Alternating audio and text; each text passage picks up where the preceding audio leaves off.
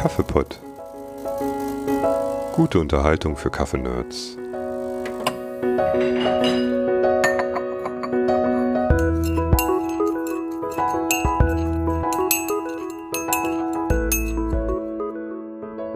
Hallo und herzlich willkommen zum Kaffeepott, dem Podcast mit der guten Unterhaltung für Kaffeenerds und für alle Kaffeefreunde und Kaffeefreundinnen.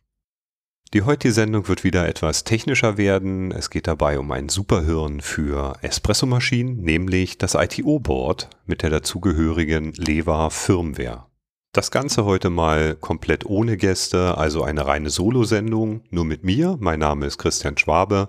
Ich bin selber ITO-Board-Nutzer und kann mich wohl guten Gewissens als Kaffee-Nerd bezeichnen. Persönlich erfreue ich mich schon seit vielen Jahren an dem ITO-Board und den Funktionen daraus. Ich halte das für eine großartige Lösung. Hab das Board selber in einer Rancilio Silvia verbaut und möchte euch heute ein bisschen von meinen Erfahrungen damit erzählen und einen kleinen Überblick über die Lösung geben. Als allererstes geht mal ein ganz großer Dank an Dietmar raus, Dietmar Eilert. Das ist der Erfinder, der Kopf, der Macher, der Urheber, der Entwickler hinter dieser großartigen Lösung. Manchen von euch vielleicht auch als Faustino aus dem Kaffeenetz äh, bekannt. Okay, also von was rede ich hier eigentlich? Es geht um eine Hardware-Software-Erweiterung für eure Espressomaschinen. Im Kern ist das eine Temperatursteuerung, eine PID-Temperatursteuerung, die ihr damit bekommt und die Möglichkeit, den Druck zu regulieren, also am Ende mit Pressure Profiling zu arbeiten. Natürlich geht da sehr viel mehr, weil es handelt sich um ein Microcontroller-Board. Die Lesung besteht also aus zwei Kernkomponenten, auf der einen Seite haben wir das ITO Microcontroller Board mit der CPU, dem WLAN-Chip, dem Bluetooth drauf und auf der anderen Seite die Software-Seite mit der Lever Firmware, die die eigentliche Ansteuerung und Konfiguration der ganzen Lösung übernimmt. Aber was heißt das jetzt eigentlich? Was kann ich damit machen? Im Grunde genommen habe ich damit die Möglichkeit, verschiedene Stromkreise zu steuern. Das heißt, ich kann den Stromkreis der Heizung äh, steuern, somit die Temperatur des Kaffees beeinflussen, das heißt die PID-Seite dabei. Auf der anderen Seite kann ich auch den Stromkreis in Richtung Pumpe beeinflussen. Das wiederum ähm, bedeutet, den Wasserkreislauf zu regulieren, den Druck zu regulieren und führt zu dem Pressure Profiling. Ja, und wie genau soll das jetzt gehen? Ähm, Im Grunde genommen wird das ITO-Board äh, als Steuereinheit in den Stromkreislauf hineingefasst und zusätzlich werden Sensoren angeschlossen und verbaut. Temperatursensor, äh, ein Drucksensor, ein Flowmeter oder gegebenenfalls auch ein Tanksensor, um den Wasserstand zu kontrollieren. Zusätzlich bietet die Lösung auch noch eine interaktive Steuermöglichkeit. Man kann ein Display verbauen, ähm, dann mit einem äh, Rotary Encoder, also einen Drehknopfsteuerer äh, oder mit Push-Buttons, je nachdem, welche Lösung man nimmt. Es gibt da ähm, flexible Möglichkeiten, den Encoder einzeln oder mit Display äh, an der einen oder anderen Seite des Displays zu verbauen. Sehr ähm, schön auch unterschiedliche Größen des Displays mittlerweile oder eben auch die Möglichkeit, ähm, ganz ohne Verbauen von einer Display-Hardware die Lösung über äh, Software zu steuern, also mit Hilfe des Virtual Display, ähm, was eine Software für verschiedene Betriebssysteme ist. Okay, soweit so gut. Ich möchte euch gerne ein paar Funktionen vorstellen, natürlich äh, komplett ohne Anspruch auf Vollständigkeit, die eben durch diesen, durch das Board, durch das Verbauen des Boards möglich sind. Wie schon erwähnt, gibt es die PID-Steuerung. Ich denke, vielen von euch äh, aus verschiedenen Lösungen auch bekannt. Ähm, immer interessant auch, ähm, die Temperatur des Kaffees beeinflussen zu können. In dieser Lösung mit dem ITO-Board und der Software ist ähm, dabei, hat Dietmar dabei gleichzeitig ein Autotuning-Programm verbaut, so dass man sich nicht mühselig seine einzelnen Werte für die PID-Steuerung zusammenstückeln muss oder zusammenklauben muss oder alles erst von Hand probieren muss, sondern man kann für einen Zeitraum die Maschine in einen Autotuning-Zustand versetzen und ähm, das Programm ermittelt dabei schon selbstständig sehr passable Werte, mit denen die Temperatursteuerung dann gestartet werden kann, individuell auf die Maschine abgestimmt. Also eine ähm, nicht äh, hoch genug gelobte ähm, Funktion, mit der man schon mal das ganze Thema PID äh, super einfach angehen kann und äh, im Grunde genommen nur noch minimal nachregulieren muss. Zusätzlich äh, gibt es natürlich auch die Möglichkeit, ähm, die Temperatur auf verschiedenen Ebenen zu regeln. Also generell die Temperatur einzustellen, ist klar, aber auch für die verschiedenen Profile, die Pressure-Profile, die Druckprofile, die man hat, kann man äh, die Temperatur dann einzeln einstellen oder eben auch abhängig von verschiedenen Programmen, die ähm, dann äh, es möglich machen, die Temperatur für dieses Programm einzustellen. Eine weitere ganz wundervolle ähm, Funktion ist das Dosieren, also das automatische Steuern von Menge und Zeit der, des Bezuges. Ähm, das ist natürlich generell immer auch äh, mit Hilfe des Displays manuell möglich, zu schauen, wie viel ähm, Durchfluss hatte ich gerade, wie äh, lange läuft mein Bezug schon. Aber ähm, es ist dann eben auch äh, regelbar, einstellbar ähm, in der Menge, die man bezieht, abhängig vom Flowmeter oder auch simpel schlicht und einfach über die Zeit, die man bezieht, dann den, ein, den eigentlichen Bezug, die Maschine dann zu stoppen. Ähm, dadurch, dass das ITO-Board äh, über Bluetooth verfügt und ähm, es auch ähm, die Ansteuerung einer Bluetooth-gesteuerten Waage ähm, berücksichtigen kann, also ganz konkret die Scale ähm, 2 Waage, ähm, ist es dann natürlich ähm, dieser Funktion auch möglich, die gravimetrische Dosierung zu nutzen. Das heißt, den äh, Bezug abhängig von der ja, bezogenen Menge in der Tasse, die dann über die Waage vermittelt wird, zu stoppen.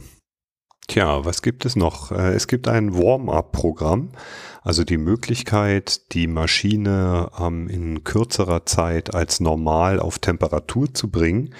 Ähm, das normale Warm-up-Programm, was mit dabei ist, läuft zehn Minuten und schafft es dadurch, dass es die äh, Temperatur am Anfang äh, auf, äh, also die, die Temperatur im Kessel auf Dampftemperatur hält eine Weile lang und dann äh, langsam aber sicher immer wieder zwischendurch Wasser laufen lässt und die Temperatur dann auf PID-Steuerung runter zu regulieren, schafft es also in dieses Programm innerhalb von circa zehn Minuten ähm, die äh, Maschine auf eine akzeptable Grundtemperatur zu bringen. Ich glaube, in erster Linie ähm, ist da dabei wichtig, dass eben zwischendurch immer kurze Bezüge stattfinden. Jetzt nicht ein 25 Sekunden Flush oder so, sondern Tatsache ähm, nur immer kurze Ansteuerung, so dass immer eine kleine Menge Wasser auch ähm, durch den Brühkopf läuft und äh, damit dann die Gesamttemperatur in der Maschine ähm, relativ schnell hochgebracht werden kann. Sehr angenehm diese Funktion.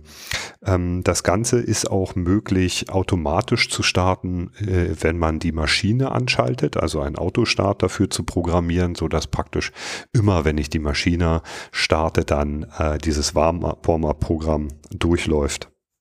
Äh, natürlich ist das Ganze kein fixes Programm, sondern äh, es kann jederzeit angepasst werden an die Maschine, an die Kesselgröße, die Wassermenge, die Zeit äh, und die einzelnen Zyklen sind dabei frei programmierbar. Gut, was gibt es noch? Also, wir haben eine Eco-Standby-Funktion. Also Eco und Standby sind zwei getrennte Funktionen eigentlich, weil man zeitlich ähm, abhängig ähm, erst über die Eco-Funktion die, äh, ja, die äh, Temperatur der, ähm, des Kessels herunterregeln kann, so dass man relativ schnell, nachdem man die Eco-Funktion wieder verlässt, ähm, auf ja, auf normale Bezugstemperatur äh, heizen kann. Das ist natürlich frei äh, programmierbar, wie weit man hier absenkt. Also der erste Schritt wäre dann halt eine Eco-Funktion nach einer bestimmten Zeit einschaltbar zu machen. Ähm, um die Kesseltemperatur abzusenken. Und die äh, zweite Stufe ähm, in diesem Stromsparprogramm ist, dass man ein Standby-Programm ähm, nach einer bestimmten Zeit anspringen lassen kann, was dann letztendlich die Maschine oder sagen wir mal die Heizung abschaltet, ohne die ganze Maschine dabei auszuschalten. Das heißt also, die Maschine ist weiterhin in der Lage, auf ähm, zum Beispiel Funkverbindungen über WLAN zu reagieren, kann sich also von der Ferne dann auch wieder aus diesem Standby-Modus oder eben auch aus dem Eco-Modus ähm, ansteuern lassen. Ähm, natürlich auch äh, direkt an der Maschine möglich, dann diese Modi wieder zu verlassen. Für meinen Geschmack eine schöne Sache, gerade im Hinblick aufs Stromsparen, ähm, zusätzlich kann man, äh, wenn man ähm, eine LED ähm, äh, verbaut hat, äh, lässt sich diese dann auch abhängig von diesen Funktionen äh, steuern, so dass man eben an der Maschine sieht, dass man eben jetzt einen bestimmten Zustand erreicht hat, also entweder im Eco-Modus oder im Standby-Modus ist. Tja, was also noch? Ähm, wir haben ein Descaling-Programm, ähm, Descaling ähm, fängt damit an, dass man die Werte, die Wasserwerte, die man ähm, für sich hat, ähm, einstellt. Das heißt also, man kann sein Wasser, wenn man weiß, wie seine Werte sind, so konfigurieren, dass man eben auch die Menge an anfallenden ähm, Kalk in der Maschine daraus berechnen kann und abhängig von der Kalkmenge, die anzunehmen wäre, dann eben ähm, ja ein, eine Warnung bekommt, dass man die Maschine mal wieder entkalken lassen sollte. Ähm, das ist alles sehr schön flexibel äh, konfigurierbar, also frei konfigurierbar. Man kann ähm, bestimmen, ob man im Descaling ähm, mit Heizung, ohne Heizung arbeitet, ob das Descaling erst dann losläuft, wenn die Heizung äh, oder die Maschine eben eine bestimmte Temperatur hat.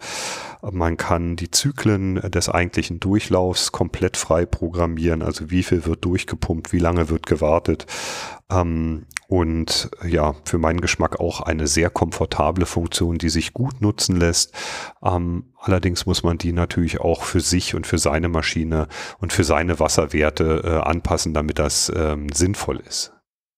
Es gibt auch ein Backflush-Programm, was ähnlich flexibel zu konfigurieren ist. Ähm, man kann auch hier die eigentlichen Backflush-Zyklen, ähm, die Zeit, wie lange gegen äh, das Blindsieb gepumpt wird, äh, einstellen. Man kann die Zyklen, wie oft dagegen gepumpt wird, ähm, einstellen. Man kann dann beim Spülen ähm, des Brühkopfes ähm, einstellen, wie viel Wasser insgesamt, wie lange insgesamt dann auch der Spülvolle Gang dauert. Äh, das Ganze ist anpassbar darauf, dass nicht die ganze Zeit die Pumpe läuft. Man kann also auch hier immer verschiedene Zyklen äh, ansteuern, kann so und so oft, so und so lange dann Wasser pumpen, entweder gegen das Blindsieb oder beim Spülen. Für meinen Geschmack auch sehr komfortabel. Wenn man äh, rückspülen will, dann letztendlich einfach nur das Blindsieb einlegen mit äh, seinem Reiniger das Programm starten. Das Programm meldet sich, wenn ähm, der Zyklus des Reinigens durch ist, so dass man dann einfach das Blindsieb äh, sauber machen kann und ähm, dann danach den nächsten Zyklus des ähm, ja, klaren Wassers zum Spülen anstoßen kann. Sehr komfortable Funktion, auch äh, immer gern benutzt. Eine andere schöne Funktion, die es wert ist erwähnt zu werden, ist die Feed-Forward-Funktion. Das ist eine Funktion, die es möglich macht, die Heizung abhängig von der bezogenen Wassermenge schon zu steuern und nicht erst darauf zu warten, dass der Temperatursensor hm, den Temperaturabfall im Kessel bemerkt, so dass man sehr viel schneller und konstanter die Temperatur im Kessel halten kann, äh, beziehungsweise eben auch schneller nachregulieren kann, weil das alles abhängig ähm, ja dann vom Flowmeter oder von der bezogenen Menge gemacht wird. Es gibt dann eine Hochrechnung, äh, um wie viel man dann heizen muss bei einer bezogenen Menge. Also eine Funktion, die hinterlegt ist, die dafür sorgt, dass ähm, ja die Temperatur im Kessel äh, eben schneller nachgeheizt wird und ähm, somit man äh, abhängig von dem Wassermengen, die man bezieht, eben konstanter über die Dauer des Bezuges eine Temperatur herstellen kann. Bei all den großartigen, netten Funktionen, die ich gerade vorgestellt habe, ist natürlich eine Funktion das eigentliche Killer-Feature und das ist das Pressure Profiling. Das heißt, wir haben die Möglichkeit, die Pumpe zu steuern. Wir haben die Möglichkeit, den Druck über den Drucksensor zu erfahren. Äh, wir haben also eine Messgröße, die wir durch den Sensor, durch den Drucksensor haben. Äh, und wir haben die Möglichkeit, mit mehr oder weniger Strom dann die Pumpe so zu steuern, dass sie eben mehr oder weniger Druck gibt. Eine wundervolle Sache. Das lässt sich ähm, sehr schön auch einstellen. Es gibt also ähm, die Möglichkeit, sowohl über das Display mit dem Encoder oder eben auch über ähm, die Software diese äh, Profile äh, frei einzustellen. Dabei gibt es die Möglichkeit ähm, fürs, äh, für die Präinfusion äh, den Teil extra einzustellen, getrennt von der eigentlichen, vom eigentlichen Bezug. Ähm, man kann das abhängig vom, ja, im Grunde genommen entweder dem, der, der Bar-Druckzahl ähm, machen oder eben abhängig von der, ähm, ja, von dem Phasenanschnitt, wie man die Pumpe steuert. Ähm, das ist so, so bei Regulierungsgrößen und das dann über eine Zeitschiene wie ein klassisches Profil hinterlegen, um dann eben sowohl für die Präinfusion als auch für den eigentlichen Bezug einen Druckverlauf zu programmieren. Da der Druckverlauf natürlich ähm, auch immer in Abhängigkeit steht zu dem eigentlichen Durchfluss, also zu dem Flow, kann man über den Druck äh, indirekt natürlich auch immer den Fluss, den Durchfluss ähm, damit beeinflussen. Die Messgröße bleibt allerdings immer in letzter Konsequenz ähm, ja das, was der Drucksensor einem meldet. Ähm, die ganze Sache wird dadurch getoppt, dass es eine Software gibt, nämlich den Statusmonitor.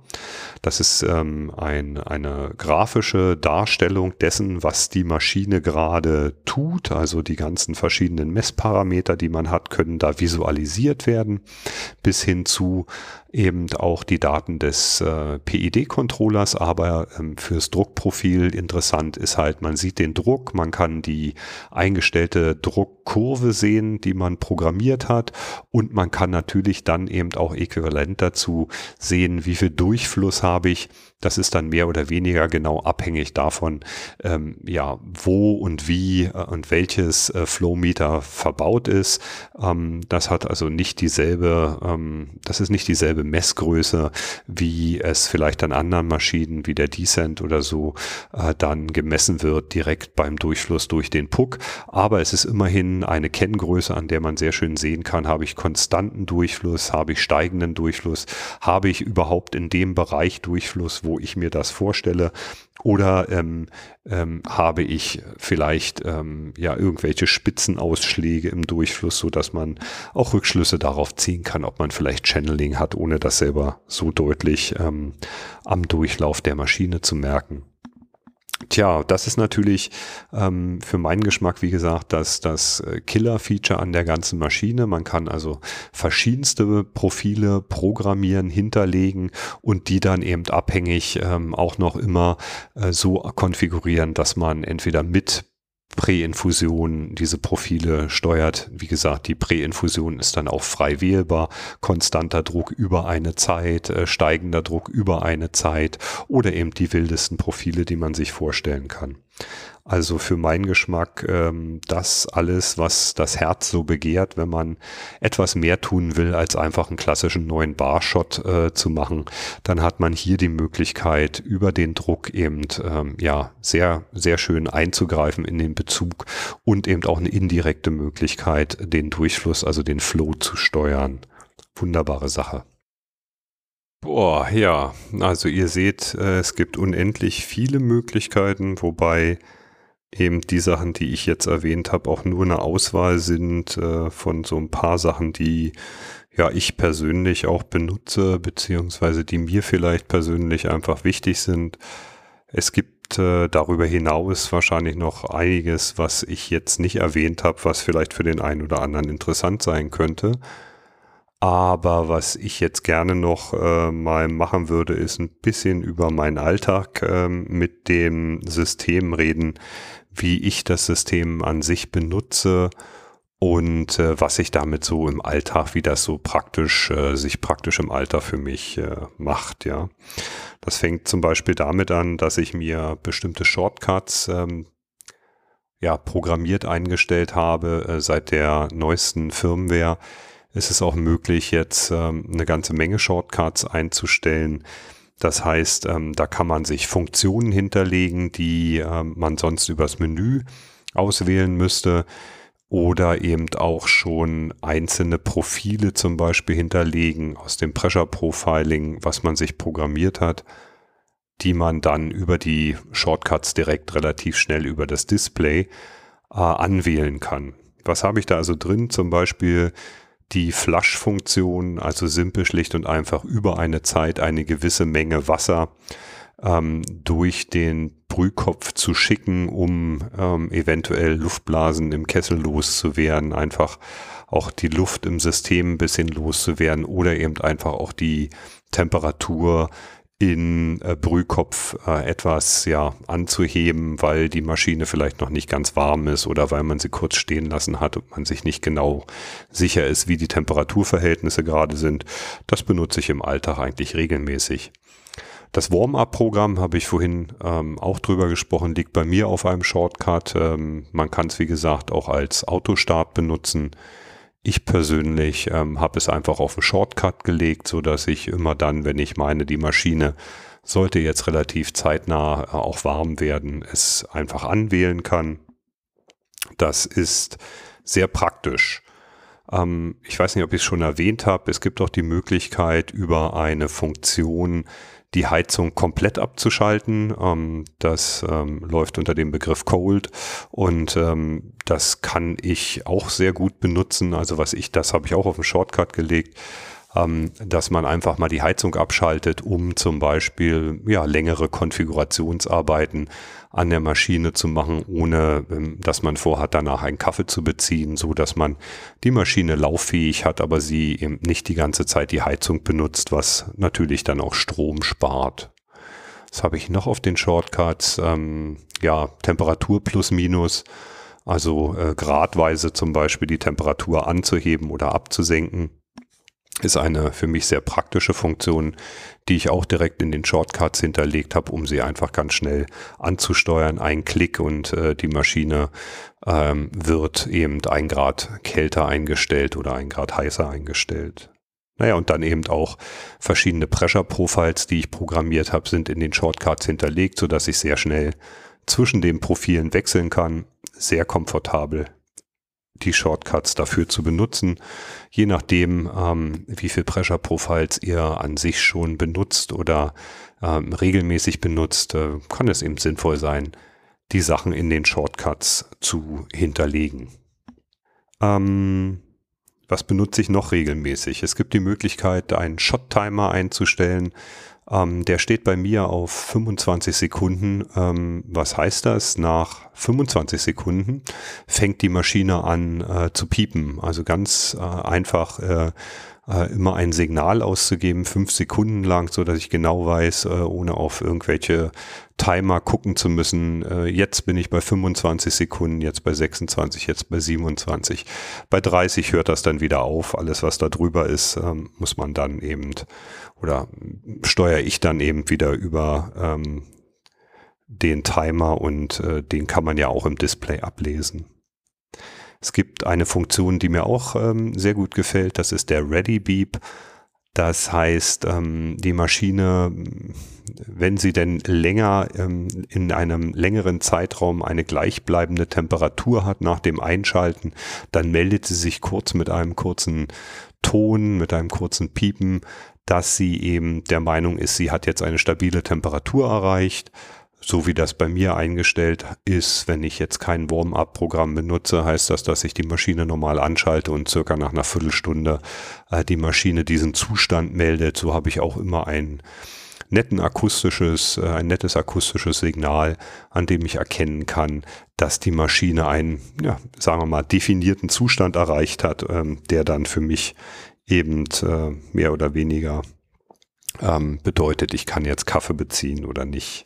Das Pressure Profiling benutze ich natürlich auch, klar, im Alltag. Verschiedenste Profile eingestellt mit verschiedensten ähm, Präinfusionen. Ähm, das ist einfach eine, eine super Funktion, die mir im Alltag ähm, sehr viel hilft, mich auch auf die verschiedenen Cafés. Ich wechsle halt sehr viel und regelmäßig die Cafés und das ist ja schon immer auch ein bisschen Auftrag, dann den Kaffee einzuwählen, äh, den Mahlgrad, die Mengen äh, zu regulieren. Ähm, und je nachdem, wie gut das gerade funktioniert, habe ich halt wunderschöne Möglichkeiten mit verschiedenen Profilen auch darauf einzuwirken, ähm, ob jetzt der Kaffee besser oder schlechter, schneller oder langsamer durchläuft. Da benutze ich in erster Linie klassische Adaptionen von Hebelmaschinenprofilen, aber ich habe auch einen klassischen neuen Barschock, der dann irgendwie nach einer gewissen Zeit einfach nur ein bisschen abfällt, ähm, wenn ich halt wirklich so einen dunkel gebrannten brasilianischen Espresso mache oder so. Das ähm, hilft mir, wie gesagt, äh, im Alltag doch immer, immer sehr, ähm, diese verschiedenen Profile zu benutzen. Da gibt's Standardprofile, die hinterlegt sind, ähm, die man schon mitbekommt. Ich persönlich habe ähm, da natürlich ähm, ja schon viel mit rumgespielt und bin mittlerweile so weit, dass ich mir meine eigenen Profile irgendwie ähm, gestalte ähm, viel davon ist halt klassisch das, was auch äh, in anderen Maschinen, in der Decent-Maschine zum Beispiel, an Profilen hinterlegt ist, immer eine gute Quelle ist, da mal nachzuschauen, wie die ihre Profile gestalten. Das ist nicht eins zu eins adaptierbar, aber ist doch schon auch ein guter Hinweis, ja. Ähm, eine Sache würde ich gerne noch ähm, erwähnen, was ich auch gerne benutze, ist die Möglichkeit, den Rotary Encoder, der ja ähm, verbaut ist bei mir, ähm, also der Drehknopf, mit dem man auch ähm, die Funktion äh, in der Software über das Display steuern kann, diesen während des Bezuges zu benutzen, wie so ein, ähm, ja, wie so ein Pedal letztendlich, so dass ich mit dem ähm, Encoder halt, indem ich leicht dran drehe, den Druck äh, steigern oder absenken kann. Das heißt also, wenn ich sehe, mein ähm, Espresso läuft irgendwie zu langsam, kann ich den Druck erhöhen, indem ich simpel schlicht und einfach etwas am Rotary Encoder drehe oder eben auch andersrum, wenn ich merke, oh, hier rauscht es jetzt aber gewaltig durch, ich habe vielleicht neuen Bar eingestellt, dann drehe ich halt simpel schlicht und einfach während des Bezuges wie an so einem Pedal den Druck runter und kann damit eben Einfluss auf meinen Bezug nehmen. Das ist ähm, sehr charmant machbar, lässt sich wirklich sehr gut bedienen. Dieser kleine Drehknopf ist ähm, sehr, wie soll ich sagen, so sensibel, dass man eben mit wenigen Umdrehungen hier schnell mal ein Bar oder zwei Bar auch absenken kann und ist äh, fein genug äh, justiert, so dass man aber auch sehr fein innerhalb ähm, des ähm, eines innerhalb zum Beispiel von, von neun zu acht Bar sehr fein äh, in, in Zehntelschritten absenken kann. Also eine großartige Möglichkeit, den Rotary Encoder an der Maschine direkt als Pedal zu benutzen, um während des Bezuges den Druck zu regulieren. Okay, so weit, so gut. Was bleibt noch zu erwähnen? Vielleicht die beiden Softwareprogramme, die mitgeliefert werden ähm, für Mac, Windows, Linux und Android, nämlich das Virtual Display. Ich habe schon ähm, am Anfang darüber gesprochen, dass man die Möglichkeit hat, äh, anstelle eines Hardware-Displays auch Software zu benutzen. Und den Statusmonitor ähm, hatte ich auch schon erwähnt für die Möglichkeit ähm, zu visualisieren, wie sich ähm, ja zum Beispiel die Maschine gerade im, äh, im Zustand befindet oder wie sie sich verhält oder beziehungsweise wie es auch mit den Druckprofilen ist. Beide Softwareprogramme benutze ich ähm, viel, äh, innig und gerne. Ähm, das Virtual Display äh, schon alleine für die ganzen Konfigurationsarbeiten, die ich dann äh, von der Couch aus machen kann, ohne dass ich vor der Maschine stehe und ähm, äh, dann eben direkt die Maschine bedienen muss, um meine Konfiguration zu machen. Das ist eine wundervolle Sache. Die ist bei mir, das Virtual Display ist bei mir, ja, natürlich auf dem PC installiert, aber eben auch äh, auf dem Handy. Und ich kann dann vom Handy aus simpel, schlicht und einfach die Maschine ähm, so steuern, als wenn ich an der Maschine dran stehe und äh, dann eben mit meinem Display und dem Rotary Encoder arbeite. Eine wundervolle Lösung, dass ähm, das Virtual Display da ist und äh, ich benutze das im Alltag gern und viel. Der Statusmonitor ähm, ist für mich auch ähm, ein ganz zentrales ähm, Momentum, äh, was ich sehr gerne benutze, weil ich damit die einzelnen Pressure Profiles, die ich hier eingestellt habe, ähm, kontrollieren kann um jetzt mit den Druckprofilen wirklich gut zu arbeiten, gibt es die Möglichkeit, ähm, auch aus der Software, aus der eigentlichen Firmware heraus einen Drucktest zu machen. Dann kann man über ja, verschiedene, sagen wir mal, über einen Prozess ähm, des Auslesens der Daten und ähm, dann aus den äh, Daten äh, herauslesens, was die richtigen Parameter sind, kann man ähm, eben den die Ansteuerung des Drucks und äh, damit auch die Genauigkeit, mit der der Druck ähm, dann gesteuert werden kann, sehr schön einstellen. Dafür ist auch der Statusmonitor dann äh, eine wichtige Möglichkeit, um das zu kontrollieren. Oder wenn ich zum Beispiel einfach ein neues Druckprofil ausprobieren will und äh, mir nicht ganz klar ist, wie sich zum Beispiel der Durchfluss dabei verhält, ähm, dann kann ich das da sehen. Andersrum, wenn ich äh, ein bestimmtes Flow-Profil gerne herstellen möchte, dann schaue ich mir an, wie ähm, sich der Durchfluss verhält, abhängig von dem, was ich an ähm, was ich an Druckprofil eingestellt habe, also der Statusmonitor eben auch für dieselben ähm, äh, Betriebssysteme vorhanden. Ähm, eine schöne Software, mit der man sehr schön grafisch sehen kann, wie sich die Werte in der Maschine verhalten. Und gerade auch zum äh, Feintunen von verschiedenen Sachen äh, großartig zu benutzen oder auch fast unabdingbar. Ähm, für mich ist das auf jeden Fall eins äh, der zusätzlichen äh, Add-ons, die die Lösung mit sich bringt, die ich nicht mehr missen möchte. Nicht, dass ich jetzt die ganze Zeit äh, ein Tablet äh, über meiner Maschine hängen habe und ständig auf meine Kurven gucke, sondern ich benutze das halt Tatsache in erster Linie zum Eintunen, Nachtunen, Feintunen und schauen, was eben nach einer Neukonfiguration zum Beispiel, ähm, wie sich da mein, mein Druckprofil verhält, ob das noch sauber ist, ob es irgendwie nachjustiert werden muss. Ja, was soll ich sagen? Das Ganze klingt komplex, ist es auch, aber es gibt ganz hervorragende Dokumentation, die äh, sehr dabei hilft, die Komplexität zu strukturieren und auch den Überblick nicht zu verlieren. Neben ja, unzähligen guten Informationen im Kaffeenetz-Forum äh, gibt es eigentlich drei wichtige Manuals, die es sich lohnt, dann auch mal anzugucken, beziehungsweise ähm, zwei von denen sind jederzeit äh, runterladbar, schon äh, für jedermann vorab ähm, und eins kommt dann eben mit, wenn man die Hardware kauft die beiden Manuals, die schon äh, jederzeit für jedermann vorab verfügbar sind.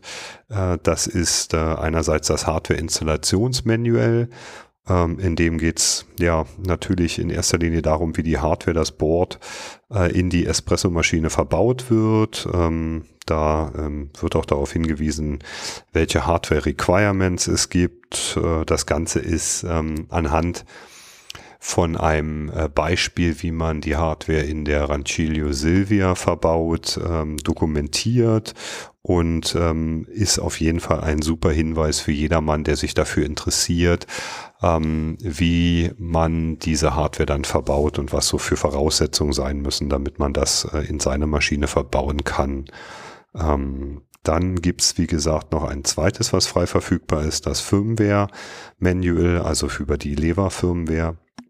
Da geht es in erster Linie um die Konfiguration der Software, der Firmware ähm, und die Einrichtung ähm, der Software generell.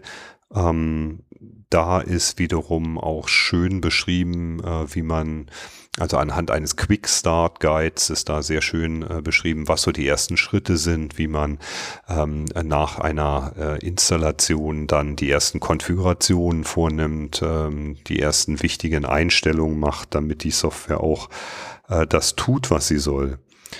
Das dritte Manual, was es ähm, dann beim Kauf der Hardware gibt, ähm, enthält dann detaillierte Informationen zum eigentlichen ITU-PCB-Board und ähm, zu den Komponenten, die da drauf verbaut sind, sehr detaillierte Informationen zu allen Bauteilen, zu den Schaltungen. Ähm, ähm, da dreht sich also alles auch darum, äh, wie man eben am Ende ähm, ja dieses Board dann im Detail dann eben äh, noch ähm, ja, konfiguriert oder wie man das programmiert. Da sind halt sehr viele Hinweise dann, die sehr tief ins Eingemachte gehen und die jetzt dann auch erst interessant sind, wenn man denn das Board auch vor Ort hat. Zum Beispiel wird da erklärt, wie man das Netzteil äh, auf dem Board dann verlötet und so eine Sachen.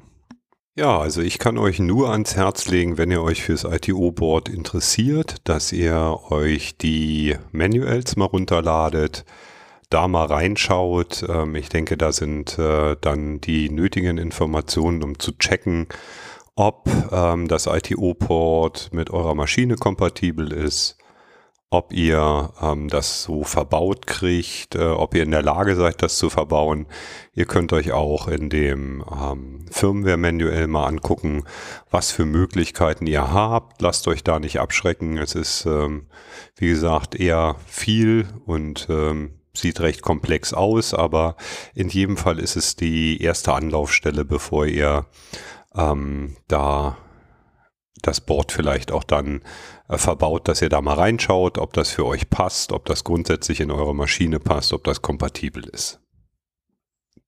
Okay, so weit, so gut. Ähm, alles eine Menge Holz, eine Menge Informationen. Ich denke, für heute soll es das gewesen sein. Eventuell mache ich nochmal einen zweiten Teil, wo wir ein bisschen mehr über die, äh, den Einbau, die Installation, die Konfiguration dann äh, reden können. Ähm, da bin ich mir noch nicht sicher, aber ähm, ich denke, für heute soll es das gewesen sein. Ich danke euch recht herzlich fürs Zuhören. Alle Links ähm, zu den ganzen Sachen, die hier besprochen wurden, ähm, gibt es dann in den Show Notes. Ähm, ich freue mich, wenn ihr mir ein bisschen Feedback gebt, wenn ihr Kommentare habt, Anregungen im Kaffeenetz oder auf der Webseite. Ähm, wenn euch der Podcast gut gefällt, dann freue ich mich natürlich auch riesig darüber, wenn ihr mir auf den Podcast-Plattformen eurer Wahl ähm, eventuell eine positive Bewertung gebt. Ich ähm, verabschiede mich und äh, sage nochmal vielen Dank und äh, wünsche euch immer eine leckere Tasse Kaffee an eurer Seite.